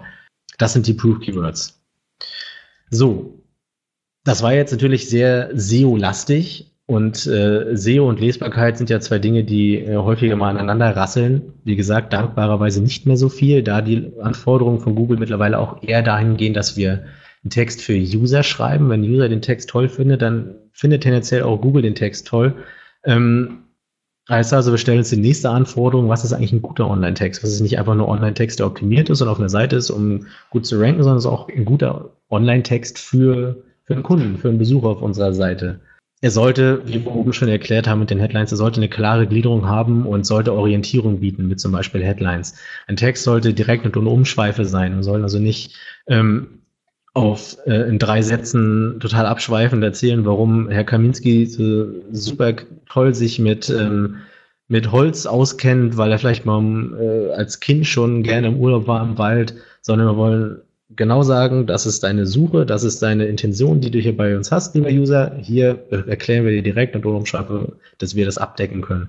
Er muss natürlich leicht und verständlich sein. Es bringt nichts, wenn wir einen philosophischen, ähm, ein philosophisches Pamphlet den äh, User entgegenfeuern und hoffen, dass er das mal kapiert, was wir ihm da sagen wollen. Es muss natürlich irgendwie eingängig sein, es muss verständlich sein und wie gesagt, oben schon muss einzigartig sein, sich aus dem Konstrukt der gesamten Website als auch irgendwo dem Konstrukt äh, ja, der Konkurrenten hervorheben. Ähm, heißt also, ein Text sollte interessant sein, aber sollte nicht zu komplex sein. Übliche ja, Hinweise, die eigentlich jeder Autor irgendwo in seiner Karriere als Autor oder in seiner, ähm, in seiner Laufbahn als, als jemand, der äh, schreibt und Text konzipiert, mitbekommt, kurze Sätze sind im Online-Bereich natürlich vergleichsweise wichtig. Ähm, wir haben jetzt hier mal die Zahl circa sieben Worte angegeben. Das ist natürlich keine, eine, keine in Stein gemeißelte Richtlinie. Es dürfen auch gerne mal Sätze sein, die länger als das sind, solange sie trotzdem leicht verständlich sind. Ähm, Wichtiges sollte an den Anfang kommen. Wir sollten mit aktiven Formulierungen arbeiten und nicht mit, mit, mit passiven. Wir wollen nicht ähm, sagen, dass jemand sich begeistern lassen soll, sondern wir wollen ähm, sei begeistert sagen. Ähm, Subjekt und Prädikat sollten möglichst nahe aneinander stehen. Gerade bei längeren Sätzen, die dann eben nicht mehr sieben Worte um, umfassen, ist es natürlich ähm, schwierig für das Verständnis, wenn ich am Anfang das Subjekt habe und ganz am Ende irgendwo das Prädikat oder zumindest irgendwo sehr weit in der Mitte, wo ganz viele Sachen dazwischen noch stehen, weil das natürlich den Lesefluss stört. Wenn ich bei einem Prädikat ankomme und denke, okay, wer macht das jetzt eigentlich gerade? Das habe ich schon wieder vergessen. Ähm, dann habe ich den User natürlich schon wieder verloren und er ist nicht mehr in seiner Erfahrung, die er bei uns sammelt, ist er nicht mehr auf dem glatten Weg, dass wir ihm äh, super smooth alles erklären, was wir hier haben, sondern er stößt erstmal an eine Stelle und denkt sich, oh, worum geht's hier nochmal? Dann natürlich das Übliche, was man vermeiden sollte, bis zu einem gewissen Grad sind Fremdwörter, Füllwörter, Worthülsen, Substantivierungen, alles, was einen Text zu geschwollen und kompliziert macht. Leichte Verständlichkeit ist das Ziel. Und ein Input, ähm, der schon fast eher aus dem ja, kreativ-autorischen Bereich kommt, Show, Don't Tell. Wir müssen nicht immer sagen, wie etwas ist, sondern wir müssen eher, wieder wie oben erwähnt, an die Emotionen und Sinne appellieren, dass jemand sieht, Mensch, dieses Kaminholz, das scheint super cool zu duften. Ich kann das schon, kann das schon fast in der Nase riechen. Ich kann schon die Luft schmecken von dem äh, Feuer, das man mir gerade in der, in der Suche, äh, in der, ähm, im Kamin hängt. Vielleicht sollte man eher versuchen, äh, solche Ziele zu erreichen, anstatt zu sagen, ja, das riecht gut, ähm, kauft ihr das mal. So. Und dann noch so zwei Sonderelemente im Content-Bereich. Das Thema Headline hat man ja heute schon ein paar Mal, ähm, aber natürlich gibt es auch Anforderungen, die wir an Headlines stellen. Im Grunde genommen folgt das demselben Schema wie der Texterstellung im Allgemeinen. Auch Headlines sollten natürlich bis zu einem gewissen Grad kurz und prägnant sein. Die sollten mich abholen.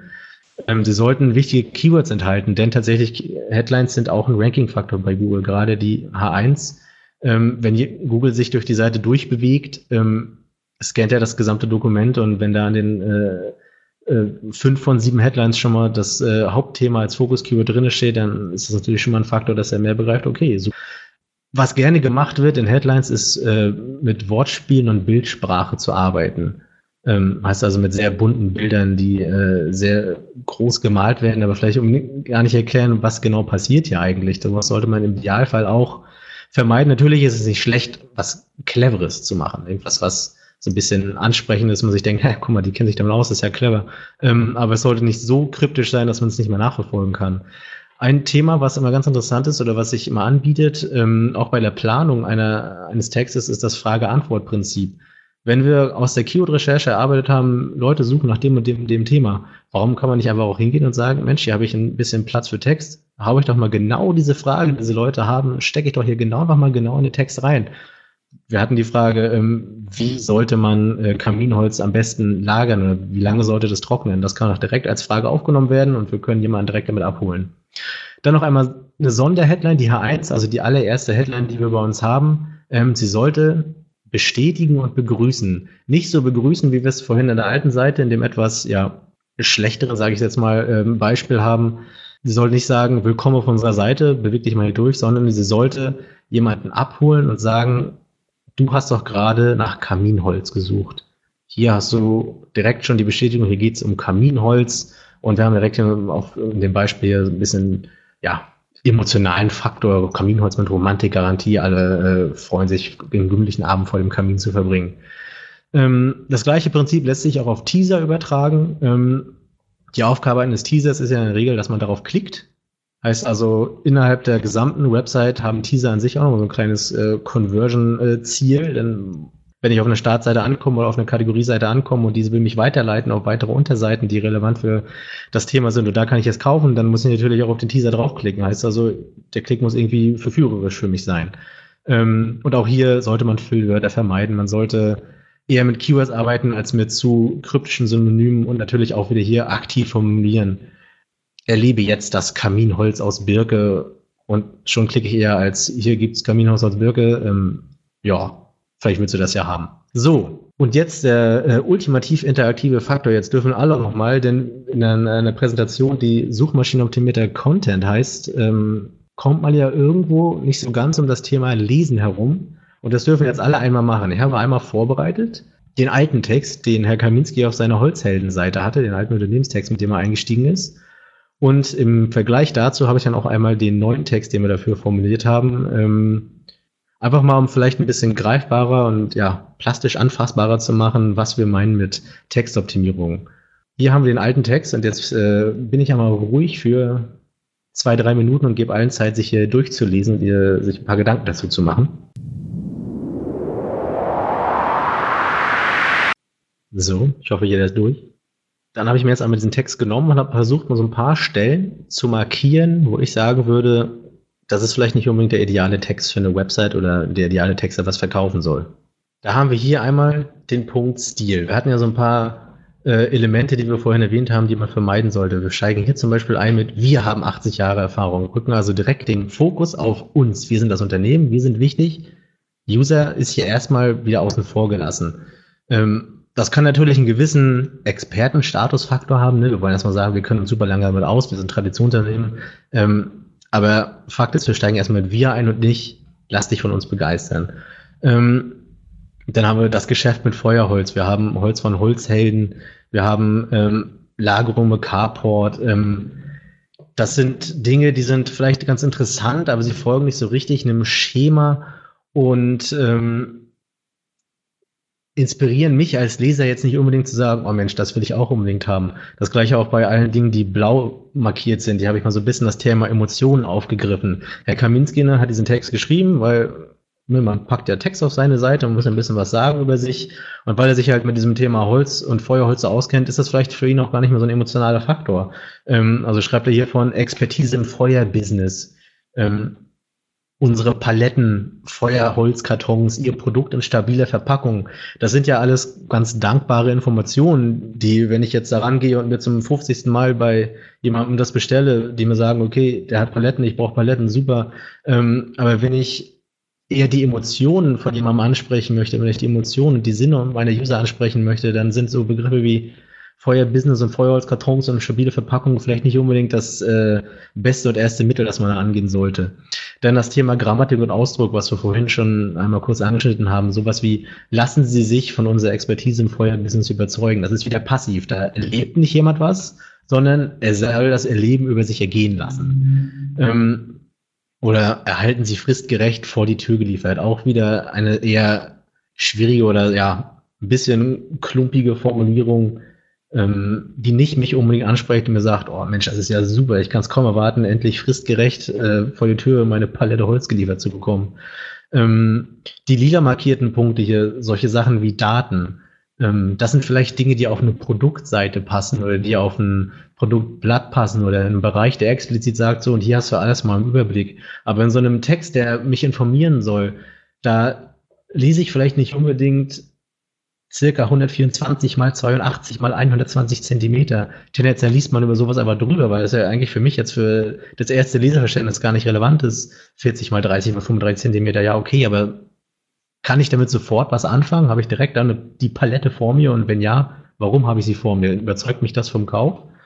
Ähm, und dann nochmal die unterstrichenen beiden Geschichten, äh, super lange und komplizierte Sätze, ähm, bei denen natürlich auch die Gefahr besteht, dass jemand auf der Hälfte des Sätzes sagt, okay, wo haben wir eigentlich angefangen? Worum ging es hier überhaupt? Dinge, die man einfach versuchen sollte zu vermeiden. So, denn jetzt mal als Gegensatz dazu, ähm, halte ich gleich wieder meinen Mund, dürfen alle ähm, den nächsten Teil lesen. Die äh, Text, den sich Herr Kaminski ausgedacht hat, um seine Website vielleicht noch ein bisschen besser zu präsentieren.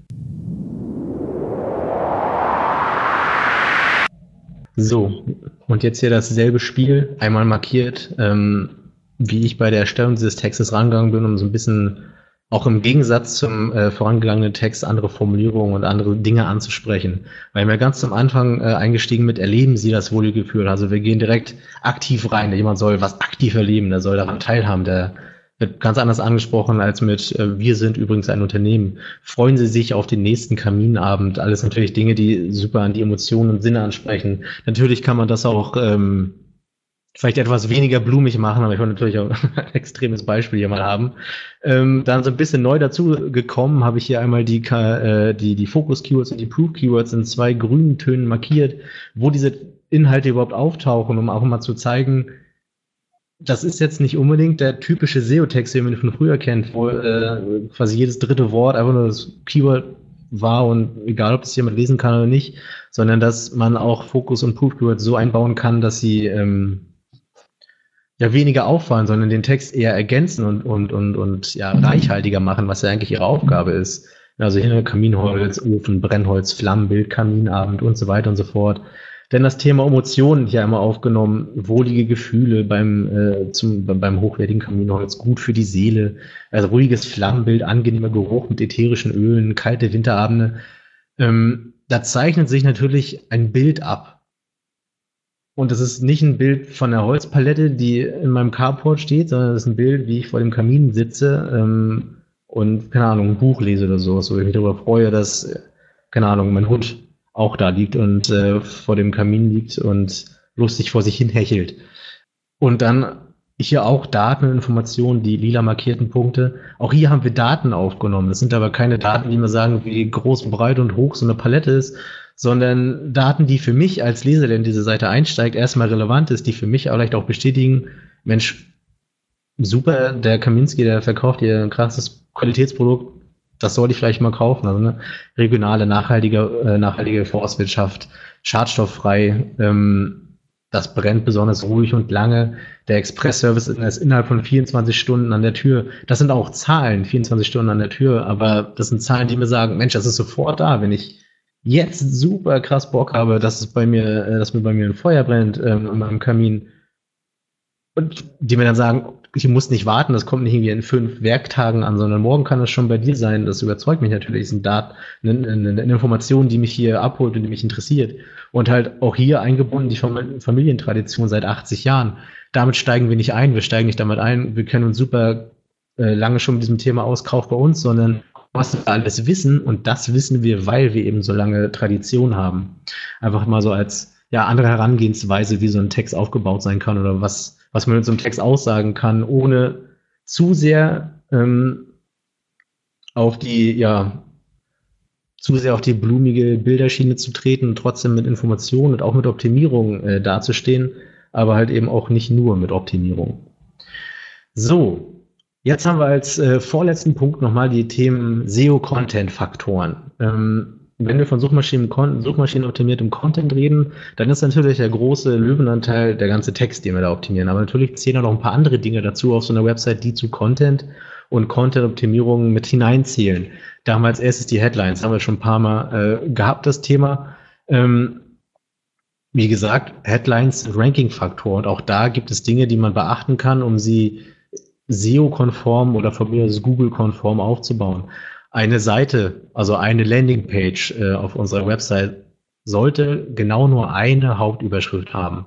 Sie sollte weder fehlen, noch sollte es zwei davon geben, sondern im Idealfall haben wir eine Hauptüberschrift, äh, die explizit ganz oben sagt, Achtung hier, das ist mein Hauptthema. Eigentlich wieder wie in der wissenschaftlichen Arbeit. Ähm, die Headline-Struktur sollte dann logisch aufeinander äh, aufgebaut sein mit Zwischenüberschriften, die sowohl den inhaltlichen Fahrplan darstellen, als auch die Hierarchie meiner Inhalte zur, im Gesamtkonstrukt.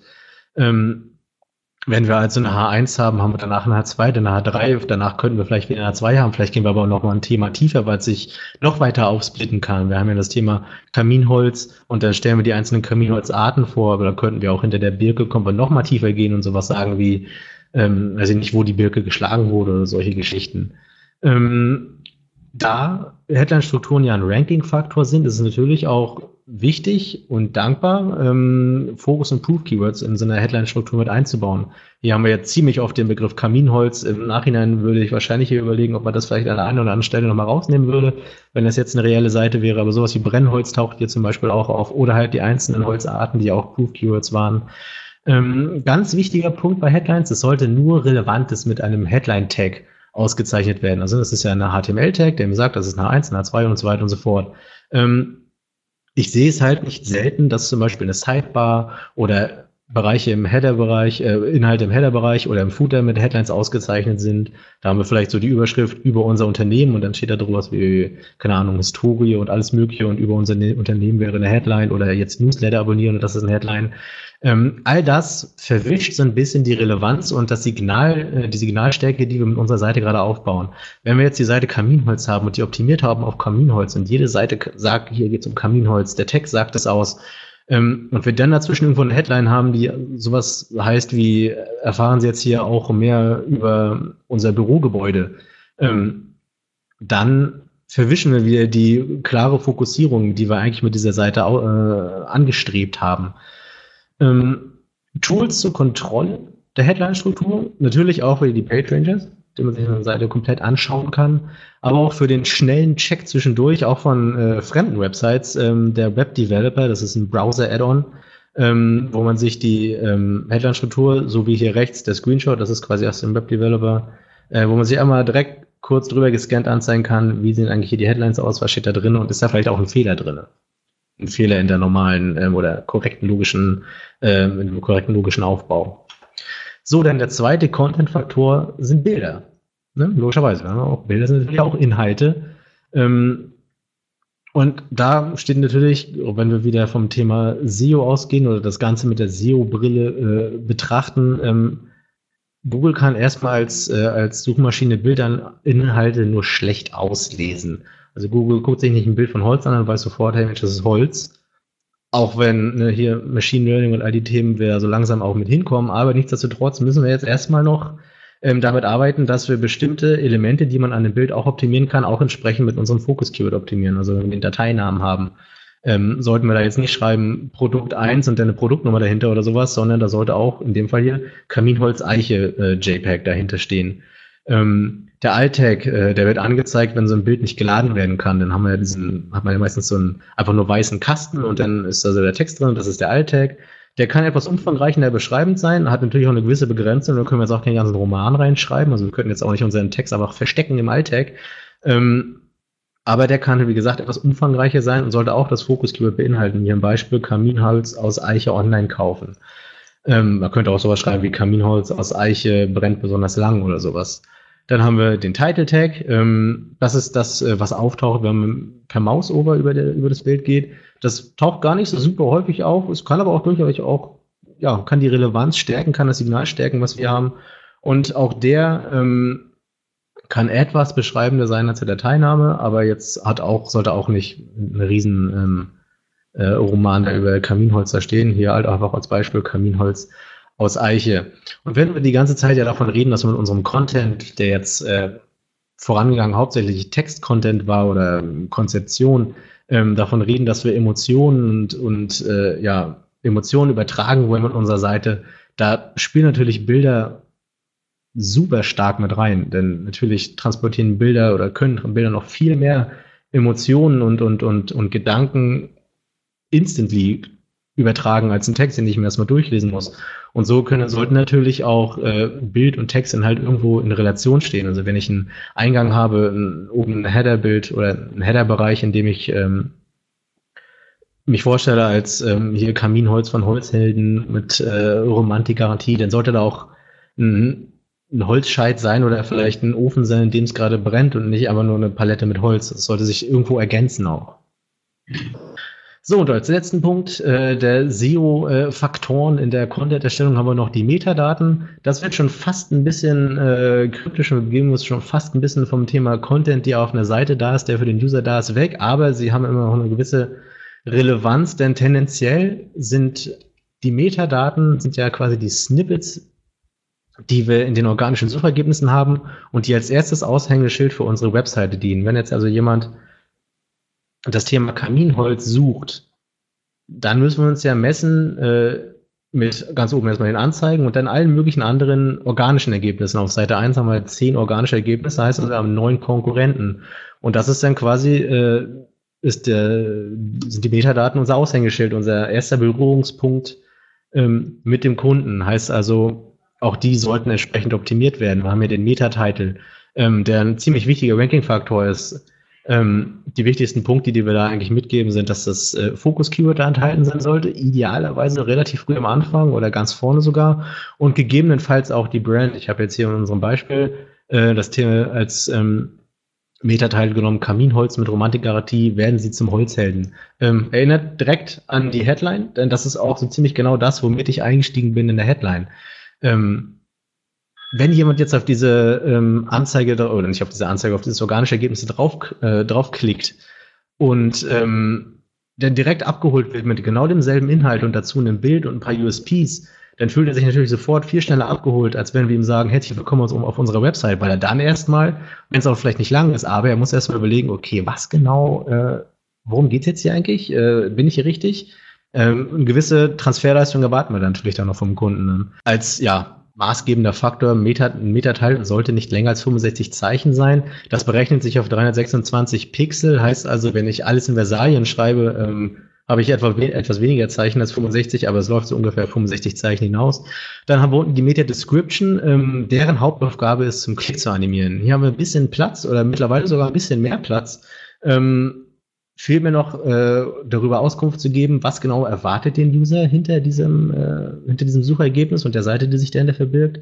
Was sind unsere USPs und warum genau sollte er bei uns kommen? Im Grunde genommen, alles das, was wir mit so einer gesamten Landingpage machen, Konzeption, Nutzersteuerung und so weiter und so fort, können wir in so einem ganz minimalistischen Maße auch hier abbilden. Also hier in unserem Beispiel haben wir halt, erleben Sie das wohl, wohlige Gefühl und einzigartige Aroma von Qualitätskaminholz aus deutschen Wäldern, nachhaltige Forstwirtschaft, schadstofffrei und so weiter und so fort hat im Grunde genommen denselben Aspekt, klick mich an. Das ist alles, was diese Meta-Description quasi ausdrücken soll und das ja möglichst emotional ausdrücken soll. Auch die Meta-Description hat eine gewisse äh, Zeichenlänge, das sind ungefähr 320 Zeichen, das ist relativ neu. Bis vor, sagen wir mal, einem halben Jahr oder einem Jahr, äh, das wird jetzt langsam ausgerollt, war die Description äh, eingeschränkt auf äh, ungefähr 165 Zeichen, also auch ein ganzes Stück, also fast halb so lang nur. Ähm, da hat Google jetzt gesagt, Mensch, wir wollen, dass die Leute noch mehr wissen, was sich hinter so einer Seite verbirgt. Also müssen wir auch in so einer Description mehr Platz bieten, damit die Leute das noch mehr erfahren können, was sich dahinter verbirgt, hinter diesem Klick. Ähm, einfach um auch die Nutzersignale ähm, besser jetzt aussteuern zu können.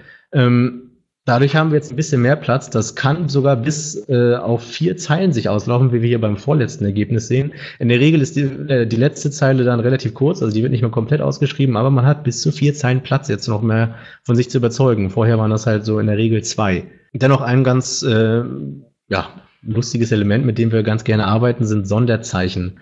Wenn wir uns gegen neun andere organische Suchergebnisse durchsetzen müssen, dann ist natürlich der erste Kampf, den wir führen, Aufmerksamkeit. Jemand muss da durchsehen, durch diese Ergebnisse und im Idealfall direkt mit dem Auge auf uns stoßen, weil wir ihn irgendwie äh, ermuntern dazu. Hier haben wir einmal in dem Beispiel haben wir diese Sternebewertung. Das ist natürlich immer schon ein super Faktor, der direkt sagt, Mensch, hier fünf Sterne und außerdem gucke ich direkt dahin, wo die Sterne sind, weil die anderen Ergebnisse bis auf das letzte das nicht hat. Ähm, und dann eben halt noch die Sonderzeichen innerhalb des Textes, die ihn so äh, erstens gliedern und zweitens halt auch nochmal mit einem mehr auf, also mit einem anderen Aspekt ein bisschen mehr Aufmerksamkeit ja, erzeugen sollen. Für Metadaten gibt es natürlich auch Tools. Äh, für das Erstellen von Metadaten benutze ich ganz gerne das, äh, den Systrix SERP Snippet Generator. Da kann ich einfach den Text reingeben und der spuckt mir das genauso aus, wie es final aussehen würde, dass ich mir das besser vorstellen kann. Und zur Kontrolle, logischerweise haben wir die Page Rangers, mit die mir meine komplette Website anzeigen können, wie die Metadaten aussehen, mir direkt auch sagen, Mensch, die ist was zu lang oder zu kurz oder doppelt und so weiter und so fort. So. Dann haben wir jetzt noch mal eine kurze Zusammenfassung für alle äh, äh, da später hinzugekommen ähm, Als erstes haben wir unsere Strategie. Wir müssen überlegen, was ist das Ziel unserer Seite, wie kommen wir dahin, mit welchen Keywords können wir das verfolgen. Und wenn wir das definiert haben, wie ist unsere Website aufgebaut, um diese Keywords möglichst sinnvoll zu integrieren und den User an der richtigen Stelle weiterzuleiten. Dann haben wir die Konzeption. Wie lenken wir die Realität, die Realität des Besuchers? Ähm, wenn er jetzt endlich geschafft hat, bei uns anzukommen und wir haben unsere Inhalte so verteilt, dass sie auch möglichst äh, sinnvoll aufgegliedert sind, dann müssen wir ihn eben mit mit äh, ansprechenden Bildern, mit äh, einem gewissen, mit einer gewissen ja, Nutzererfahrung durch unsere Seite leiten, an seine Emotionen appellieren und so weiter und so fort. Hier alle möglichen Fragen, die man sich da stellen kann, zu natürlich auch das Thema Conversions hier wieder wichtig. Wenn wir das durchkonzipiert haben, haben wir den Bereich Texterstellung, also wenn es wirklich daran geht, das Ganze so auch zu verfassen, dann müssen wir erstmal planen, wie bauen wir diesen Website-Content auf, welche Seiten wollen wir betexten, welche Anforderungen stellt das auch an meinen Text für die verschiedenen Seiten, die ich äh, betexten möchte. Wie schreibe ich überhaupt optimierten Content anhand dieser Guideline, die wir da zusammengefasst haben? Und natürlich auch, wie verfasse ich eigentlich gute Headlines und Teaser, die auch zum Klick auffordern, als auch den äh, Text entsprechend gliedern. Und dann ganz zum Schluss noch die SEO-Content-Faktoren zusätzlich zu Textoptimierung, halt Headline-Strukturen, Bildoptimierung, Metadaten, alles Faktoren, die mit hineinspielen, dass mein Content erstens gut aussieht, zweitens gut verständlich ist und dann drittens auch für Google die entsprechende Relevanz liefert, dass wir halt auch hier nicht einfach nur für nichts dahinschreiben und ohnehin jemals gefunden werden, sondern dass wir eben entsprechend sichtbar werden dadurch, dass äh, Google unseren Content gut bewerten kann und sagt, Mensch, die sind ja super relevant für das Thema. So, das war unser heutiger Podcast. Ich hoffe, ihr habt einiges mitnehmen können von diesem spannenden Vortrag. Ähm, ich würde mich freuen, wenn ihr uns bei Facebook folgen würdet. Dort baut sich eine kleine Community auf. Wir sind über 200 Leute bereits, die sich austauschen, die sich gegenseitig helfen, die Fragen stellen können. Wenn ihr Lust habt, dann kommt doch und schaut einfach vorbei. Ansonsten freue ich mich natürlich auch über eine positive Bewertung bei iTunes für unseren Podcast. Damit helft ihr mir, dass unser Podcast noch beliebter und bekannter wird. Denn ihr wisst, iTunes ist das Google für Podcasts und je mehr Abonnenten ein Podcast hat, je mehr Bewertungen, desto besser wird er bei iTunes gerankt. Ich würde mich sehr freuen, wenn ihr mich da unterstützen würdet. Ansonsten sage ich danke. Wir hören uns in der kommenden Woche wieder. SEO Senf, der Podcast für SEO-Einsteiger. Wir zeigen dir, worauf es bei der Suchmaschinenoptimierung ankommt. Ja. Suchmaschinenoptimierung Step by Step by Step für SEO-Einsteiger. SEO Senf